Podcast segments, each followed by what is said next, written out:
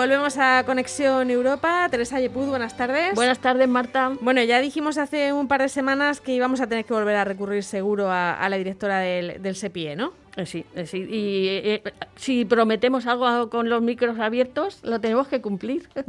Bueno, pues vamos a saludar de nuevo a Coral Martínez Iscar. Buenas tardes, Coral. Hola, sí. Directora del Servicio Español para la Internacionalización de la Educación. ¿eh? Ya me, he, aprendido, a decirlo bien. Bueno, eh, estábamos hablando el otro día de, lo que era el SEPIE, de sus funciones, y hoy queremos conocer eh, un poquito más ¿no? y, saber, eh, bueno, pues qué es lo que están haciendo desde la Unión Europea, desde el SEPIE, para intentar que siga vivo este programa Erasmus Plus a pesar de la, de la pandemia ¿no? y de las dificultades que ha supuesto. Eso es. Eso es, eh, bueno, pues eh, es evidente que la pandemia eh, ha irrumpido de manera fuerte, ¿no? A nivel global y en un programa que, es, que se considera book insignia del ámbito de la Unión Europea, dedicado precisamente a, ofrecer esas experiencias digitales que consisten en movilidades internacionales, pues es evidente que la pandemia ha afectado, ¿no? en el momento en el que se, pues en España, en España, en el momento en el que se declaró el estado de alarma, lo primero que hicimos fue poner en marcha toda la maquinaria, digamos, de la Administración General del Estado para poder atender a todos nuestros Erasmus de la mejor manera posible. Por supuesto, eh, informando a todos los centros eh, de educación e información que participan a nivel nacional en el programa Erasmus de, las medidas que hay que poner en marcha para asegurar el bienestar de todos los participantes del programa Erasmus aquí en España y, por supuesto, con nuestro Ministerio de Asuntos Exteriores eh, para atender a nuestros Erasmus españoles de la mejor manera posible que estaban fuera. ¿no? rápidamente hicimos, pusimos en marcha una aplicación interna nuestra, una aplicación informática para eh, para poder hacer, digamos, eh, de manera eh, simultánea una serie de em, ¿cómo se llama? entrevistas, eh, digamos, de manera eh, muy breve eh, para conocer el estado actual y real de todos nuestros Erasmus fuera, si se encontraban bien, si no se encontraban bien, si tenían problemas para volver, si querían volver, porque hay que recordar que las movilidades, perdón, los, los, pues, los, muchos, digamos, vuelos estaban cancelados y había que atenderles de la mejor manera posible. Y de manera casi inmediata, en cuestión de dos semanas, se hicieron más de 27.000 entrevistas de manera online, muy y conseguimos eh, recibir la información de más de 16.000 eh, em, Erasmus españoles en el exterior, eh, de los cuales 1.200, un poco menos, 1.100 y pico, eh, manifestaron tener algún tipo de dificultad para poder volver a España queriendo hacerlo, ¿eh? porque teníamos un 40% que no quería volver y que se encontraban bien. Bien, pues los consulados de manera inmediata se pusieron en contacto con ellos para poder atenderles de la mejor manera posible. Hay que, hay que recordar que se fletaron una serie de, vuelos, se intentaron juntar para, para poder, em, digamos, llenar vuelos o autobuses según eh, o, las condiciones sanitarias en cada momento, eh, etcétera, ¿no? eh, ese fue la primera, la primera, el primera, digamos, eh, modus operandi que, pusimos en marcha desde, desde el CEPIE. Y por parte de la Comisión Europea también se hizo una entrevista, digamos, más masiva a todos los participantes de Erasmus para conocer el estado de, situación de todos estos estudiantes. Y luego, lo que es el programa en sí ha ido evolucionando de una manera, evidentemente, muy rápida, de manera paralela con la evolución de, la pandemia para atender de la mejor manera posible eh, a las necesidades reales del programa Erasmus. Eh, y se han puesto en marcha dos iniciativas. La primera de ellas es seguir, seguir con el programa Erasmus tal y como está, pero con un formato mucho más flexible, que denominamos Blended Mobilities o movilidad combinada. Es decir, que tú puedes efectivamente eh, desplazarte al país de destino, eh, por supuesto cumpliendo con todas las eh, recomendaciones sanitarias del país en destino, y, y adaptar la docencia, ya sea real o virtual o, en línea, en función de las circunstancias, porque hay que tener en cuenta que la evolución de la pandemia y las circunstancias de cada país son muy diferentes, y es por eso que nuestra responsabilidad como gestores públicos es dotar al marco jurídico de la máxima flexibilidad para poder adaptarse a la situación real, ¿no? Y luego, por último, también la Administración, en este caso la Comisión Europea, ha eh, dotado de una financiación adicional, eh, que no estaba prevista, evidentemente, al inicio del año, eh, destinada precisamente a atender a las necesidades reales que se han dado, que se han, que han aparecido con el con el COVID, como son la educación digital, unas, una, en este caso, financiación adicional para asociaciones para la preparación de la educación digital, para el sector de educación escolar, formación profesional y educación superior, y en segundo y último lugar, asociaciones para la creatividad, para la educación escolar y educación de personas adultas. Eh, se cuenta aproximadamente en, el ámbito europeo con unos 100 millones de euros precisamente destinado a estas dos eh, eh, acciones adicionales que se han puesto en marcha precisamente por el tema del COVID. Que duda cabe que la ayuda a los centros para la digitalización es esencial. Lo ha sido siempre y ahora con el COVID más que nunca. evidentemente.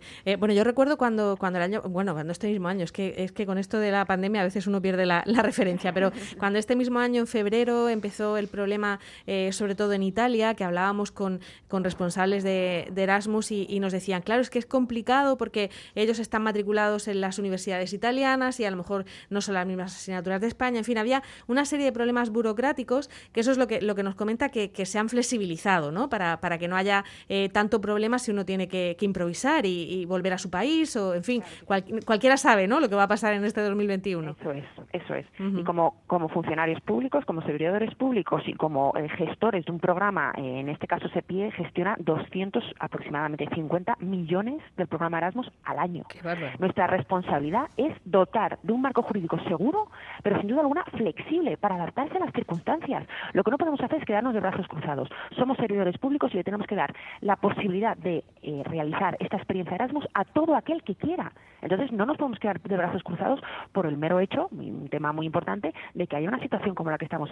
Lo que tenemos que hacer es adaptarnos a la situación real con plenas garantías eh, por la seguridad de las personas eh, y poder realizar esa experiencia. Y por supuesto también hay una movilidad física o en el caso y en el caso de que sea necesario realizar la docencia online o realizar la docencia o la movilidad virtual también eh, existe esa posibilidad. Es evidente que no es la naturaleza, eh, vamos, no es, no, es lo, original del programa Erasmus, pero tenemos que poder ofrecer esa posibilidad. Y también hay una posibilidad muy importante que se ha adoptado eh, en el marco jurídico actual del, del, programa Erasmus y es poder no solo financiar de manera adicional elementos que no se financiaban con anterioridad, como por ejemplo el apoyo a la financiación para elementos mm, digitales, ¿no? ordenadores, etcétera, sino también poder retrasar esa movilidad ahora el ámbito de aplicación del convenio de subvención que se firma con la Agencia Nacional de Programa Erasmus, en este caso el CEPIE, y con el Centro de Educación e Información, tiene una vigencia mucho mayor que la inicial. Se puede retrasar. ¿eh? Eso también es, es, es, eh, es, importante, ha sido una excepción.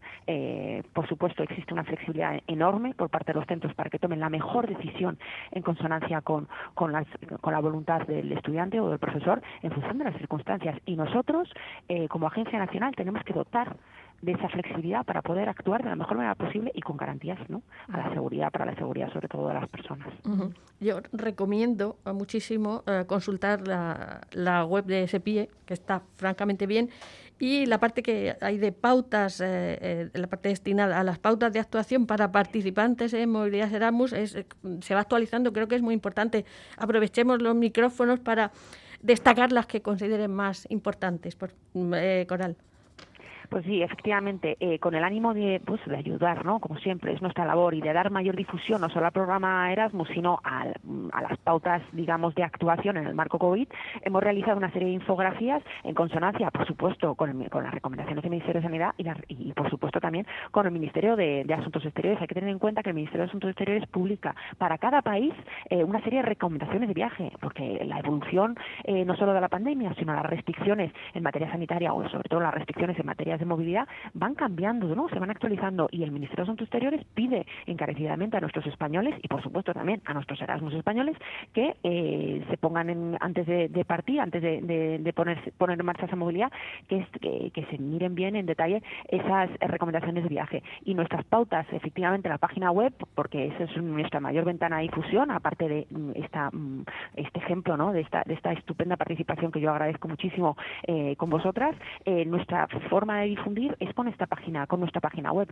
eh, y de las pautas, pues, pues por supuesto, sobre todo seguir las pautas sanitarias del país de origen, o sea, eh, la, distancia social, la mascarilla cuando sea obligatoria. Hay que tener en cuenta que en España, por supuesto, es obligatorio, pero en otros sitios no. Es que la situación es muy diferente en función de, del rincón del mundo al que te vayas. Hay que tener en cuenta que con Erasmus te puedes ir a cualquier rincón del mundo. Y claro, las circunstancias son muy diferentes, ¿no? Sí, es cierto que, por ejemplo, en lo que es los países de la Unión Europea, pues todo el mundo eh, tiene esa seguridad de que va a haber una sanidad similar a la española, que las normas van a ser similares, aunque no sean exactamente iguales. Eso da cierta tranquilidad, ¿no? A la hora de, que, de que unos padres, por ejemplo, envíen a su hijo a estudiar a, a otro país, ¿no? Sí, efectivamente, pero bueno, hay que tener en cuenta, eh, bueno, que todo el que sale fuera, eh, bueno, aparte del tema, el, bueno, un tema tan crucial y esto lo hemos, lo hemos desarrollado también muchas veces con los centros de educación e información, ¿no? Los planes de emergencia, que todo esto se hizo mucho antes del COVID, ¿no? Eh, pero para el tema del seguro médico, todo eso ya está, es, vamos, está siempre en marcha, ¿no? Es necesario, es obligatorio y por supuesto el sistema sanitario a nivel europeo, pues evidentemente es muy similar.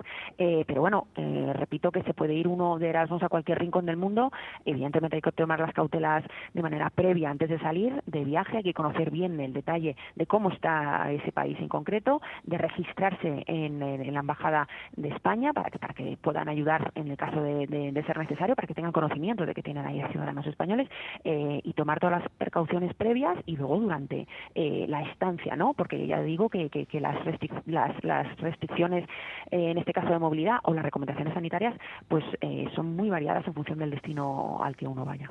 Ante la duda siempre y para deshacernos de los bulos lo mejor posible, que contacten siempre con la página de SEPIE, que es fantástica, fuentes contrastadas con la red de puntos de la Comisión Europea Europe Direct, que os pondremos en contacto, pero siempre, siempre, por favor, fuentes contrastadas, o me han dicho o he encontrado, eh, es muy importante subrayar eso, eh, es, fundamental. Sí, sí, una cosa que hemos aprendido, ¿verdad? Con, bueno, de siempre, ¿no? Pero, pero más en la, en la época eh, COVID, en la era COVID, es efectivamente que hay que tener mucho cuidado con los bulos y con los fake news, porque lejos de ayudar, lo único que hacen es todo lo contrario, ¿no? Entonces, efectivamente, nosotros pedimos encarecidamente que, que se que se consulten las, las, las páginas, digamos, eh, oficiales. Así que muchísimas gracias y todo nuestro apoyo con eso. Sí.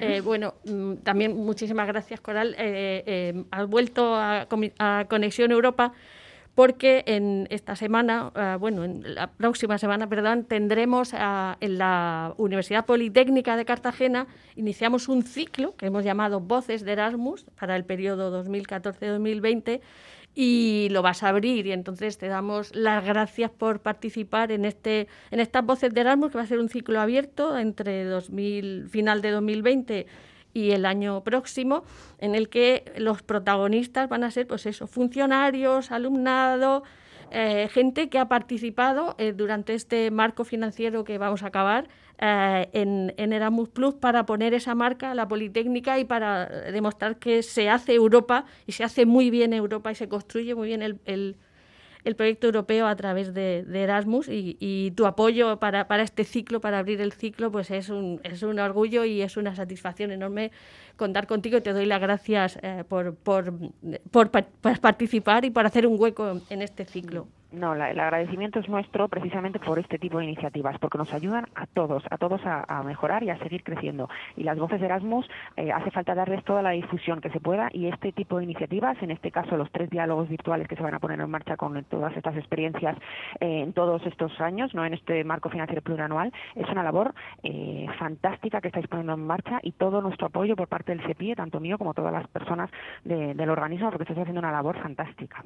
Bueno, pues nos da gusto saber que sigue vivo el proyecto Erasmus Plus, a pesar de los pesares eh, de este año 2020. Sigue vivo, sigue habiendo estudiantes, sigue habiendo intercambios sin, sin problemas de todos estos proyectos y nos lo ha contado la directora del SEPIE, que es Coral Martínez Iscar. Muchísimas gracias, Coral. Muchísimas gracias a vosotros. Gracias. Yo confío muchísimo. Yo te conocí el año pasado en, en, el Teatro Real y, estuvimos juntas en la Jornada Nacional de Drama en el Teatro Real y en el Círculo de Bellas Artes. Entonces, de corazón, deseo que dentro de un año más, más o menos eh, nos podamos ver. Eso será una señal excelente. ¿Te parece? Será una señal excelente, sí, la verdad. Todo este este tema, la, la, pandemia, el COVID, nos ha, digamos, eh, relanzado en el ámbito virtual, pero falta el contacto y, y, ese contacto en el teatro real y, y esas voces vuestras eh, y vuestra cara, ¿no? Eh, cuando nos eh, contáis todas las experiencias, la verdad que eso es lo que nos da vida, ¿no? Pero sí, efectivamente, el año que viene nos veremos y será una, una magnífica ocasión para celebrar la jornada anual. Mientras tanto, nos veremos y nos sentiremos virtualmente y contamos, cuenta con nosotras para lo que necesites. Muchísimas gracias. Gracias, gracias Hasta luego. Chao.